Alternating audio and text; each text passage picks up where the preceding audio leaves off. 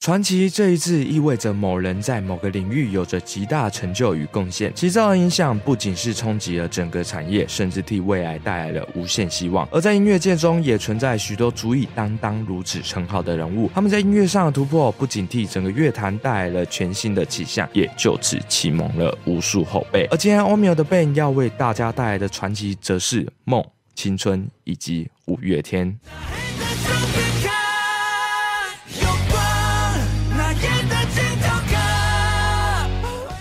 两千年的第十一届金曲奖颁奖典礼上，当时还没有所谓的最佳乐团奖，取而代之的则是最佳演唱组合。而就在乱弹阿翔夺下奖项的那一瞬间，他高声的喊出：“乐团的时代来临了。”这句话宛如预言般转动了华语乐坛接下来命运的齿轮。往后几年，无数青年拿起他们的武器——吉他，乘上了属于他们自己的海盗船，航向这名为音乐的伟大航道。然而，此时我们把镜头拉远到当时坐在台下的五位男孩，他们的乐团。靠着第一张专辑，同样也入围了当届的最佳演唱组合。彼时团员平均年龄才二十四岁左右，看上去依然散发着青春的气息。但谁也没想到，由这五个青涩小子所组成的乐团五月天，在之后的几年内缔造华语音乐史上最成功的摇滚史诗。而这伟大故事，全都起源于一个最特别，同时也最平凡的地方——附中吉他社。这里连接了四位男孩的命运，从学社地狱刚解脱的他们，恨不得马上投入到音乐。这自由的世界，他们期望能像他们的偶像披头士般，透过音乐来改变世界。于是，年少的阿信和怪兽组成了自己的乐团，随后加入了学弟玛莎以及石头。刚开始，他们以 “so band” 展开梦想的旅程。这个字倒过来念，正好是台语的厕所。这看似无厘头团名，其实暗藏着他们给自己的期许，希望有一天他们的音乐能像厕所般到处被人听见。他们热爱音乐，同时也痴迷音乐。晴天宫二楼怪兽小房间是他们的秘密基基地。他们总是日以继夜的在这排练，花光所有的积蓄在这打造简陋的练团室，甚至为了社团活动，四人中有三个人高中都被留级。然而，对于这一切，他们还是乐此不疲。在进入到大学后，四人各奔东西，却没有断了彼此之间的连结。不管再累，都还是会花时间练习，也不厌其烦的到各地询问是否有演出机会。没有掌声，没有酬劳的演出，对于当时的他们早已是家常便饭。阿信本人同时也担任北区大专摇滚联盟。主办人之一，也正是如此，他们报名了第二届野台开唱，并在一九九七年三月二十九日七号公园的舞台上，以玛莎在 BBS 上的代号 Mayday 将团员正式改名为五月天。然而，仅靠着对于音乐的热情，并不能消除他们心中的迷惘。玩音乐真的会有未来吗？成名在望是会有希望，还这只是他们无知的狂妄？这些问题深深的困扰着每一位团员，各自的肩膀上也都背负着沉重的负担。尤其对于怪兽来说，不同于其他三人，阿高高中。并没有被留级，反倒还考上第一志愿台湾大学的社会系。但出生于律师世家的他，没有依照家人的期望，而是义无反顾的为自己的梦想写下他的故事。在之后累积不少作品后，他们开始把录制好的 demo 投到各大唱片公司。终于，一通来自滚石的电话，成为了改变他们人生的重要关键。你好，我是李宗盛。你是李宗盛，我还罗大佑呢。最初接到这通电话是团长怪兽，连他自己都不相信自己的耳朵。华语流行音乐教父竟然会主动联系他们，还以为是哪个人的恶作剧。而且李宗盛大哥也没有太过介意，还是将他们牵进了华语乐坛最具盛名的滚石音乐之中。同时，因为原鼓手退出，他们又缺少一位成员，于是他们就向当时租借练团室给他们的老板刘彦明提出邀约。随后，彦明也加入到乐团之中，而这位彦明就是之后的冠佑。此时，我们所熟知的五月天也正式成型，而五月天这三个字也即将响彻整个乐坛。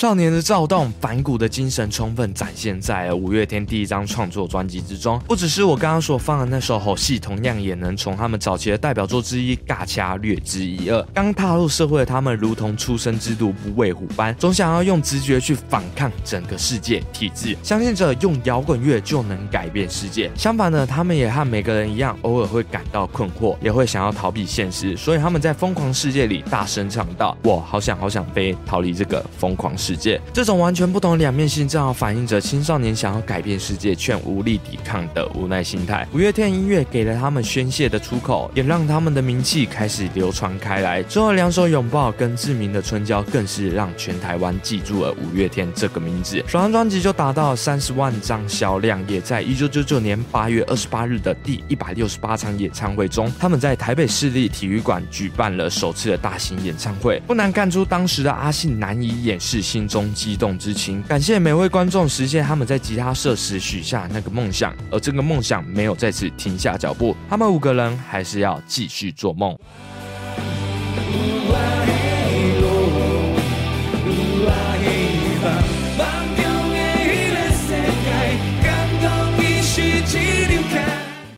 面对我的梦，甘愿来做憨人。纵观五月天二十多年来的音乐生涯，其实用“憨”这一字就能做出最精辟的总结。憨是心上加上一个敢，也就是勇敢的追寻自己的内心。这时候开始，五月天的音乐出现更多的希望，更多的勇气。他们想要透过自身实际的例子，带给那些总是执着不前的人力量。之后第三张专辑《人生海海》更是将这个概念表达得更加完整。不管是在《人生海海》告诉你潮落之后一定有潮起，还是一颗苹果里。的活着不多不少，幸福刚好够用。可以看出他们逐渐褪去少年的狂妄，开始对生命有了更多不同的体悟。而五月天的前三张专辑也被称之为蓝色三部曲，承载着他们青春的重量，见证着他们成名的历程。在蓝山之后，五月天也举办了首次巡回售票演唱会。你要去哪里？就让他们一步一步走向巅峰之时，几张兵单打乱了他们原有的计划。来自师大附中的世人不得不面对兵役问题，这也意味着他们必须离开乐团一阵子。乐团。变化是瞬息万千的，更何况当时正值华语乐坛最风华的时代。五月天的修团是否会让他们的传奇画下句点？不，你我都熟知接下来的故事。在修团期间，鼓手叶明前往美国学习打击乐，石头则是因为免疫到英国持续进修。而阿信和怪兽随后也遭到验退，他们选择回到滚石历练。而玛莎，玛莎还真的去当了两年兵。五个人都在各自不同的领域努力着，为了就是两年后的再相聚。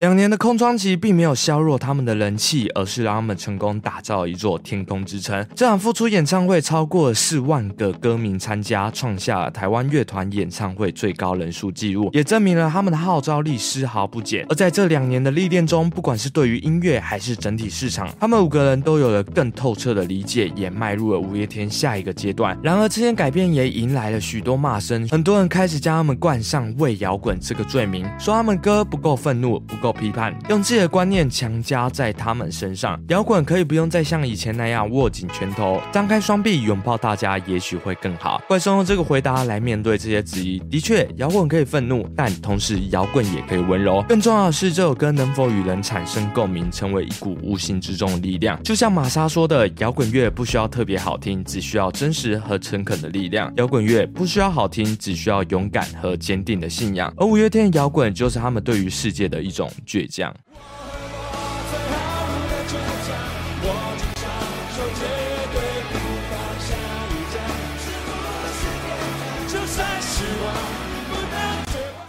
我不怕千万人阻挡，只怕自己投降。这首歌是在阿信因为家庭背景而遭受议论时所写，我觉得正好也能代表后期五月天所想要传达的精神。在这几年经历过成名、当兵、重新复出等经历的五月天，早已不再只是像刚开始般面对世界质疑，只想要大声唱着吼戏，而是鼓励着大家相信自己，同时也相信音乐。因为五月天的故事不也是从相信音乐开始的吗？青春一直是五月天音乐很大的一个主轴，但就算是他们，也无法。抵挡时间的洪流。两千零八年的他们早已不再骑着小绵羊尬掐，怪兽小房间也不再是他们的秘密基地。他们有了自己的录音室，甚至公司，个个也都已经成家立业。但这不代表他们没办法继续青春，而是用另一种形式将这几年体悟汇整了一首他们独有的第七张专辑《后青春的诗》。在这张专辑中，着重在后悔这个主题上。年华已过，青春不在，像是如烟里唱到：无论生存还是生活，我都不浪费，不让故事这么的后悔。该如何在？现有时间内将生命的价值发挥到最大，成为五月天音乐另一个重要探讨方向。而代表着毁灭的二零一二年，正好成为这个问题最好的发挥舞台。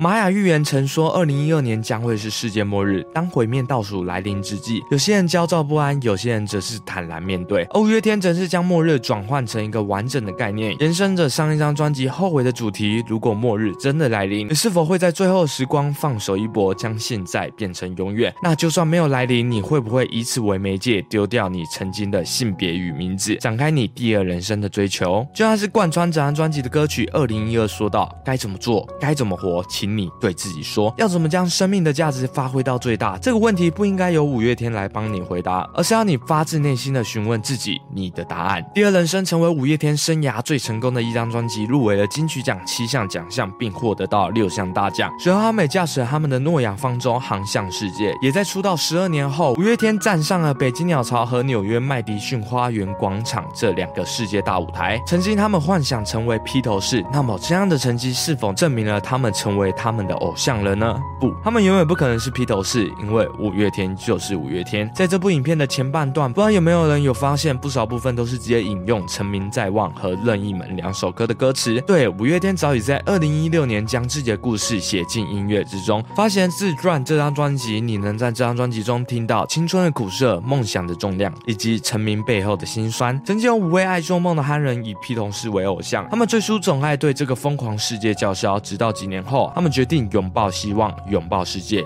拥抱每个人，在充满不安的二零一二年，带领着人们坐上诺亚方舟，一同参与着他们的奇幻漂流。而这支乐团的名字，就是你我所熟知的五月天。摇滚究竟是什么？是一定要刻意听着 Nirvana、The Doors、Oasis、Radiohead 等经典乐团来展现自己独特音乐品味吗？不，我认为的摇滚是诚实的面对自己耳朵，在音乐中探索不同的可能性。你不一定要听完 The Rolling Stones 才算。摇滚，五月天的音乐同样也可以很摇滚。我在他们的生命有一种绝对中找到了未来的方向，在我心中尚未崩坏的地方坚定了自己的内心。因为有五月天，我才会开始接触到更多不同类型的音乐。他们启蒙我的童年，陪伴着我的青春，也会继续跟着我直到未来。你说这样改变一个人的音乐还不够摇滚吗？传奇意味着一个人在某个领域有着卓越贡献，不仅承上启下，更甚至打破框架。这部影片就是记录着五月天这支乐团的传奇，而他。他们的故事还未完待续。好，那今天介绍就到这边，喜欢的话也可以帮我按赞、分享，可以继续追踪我 IG 跟 FB 补充更多影片消息的动态。就到，下次见，拜。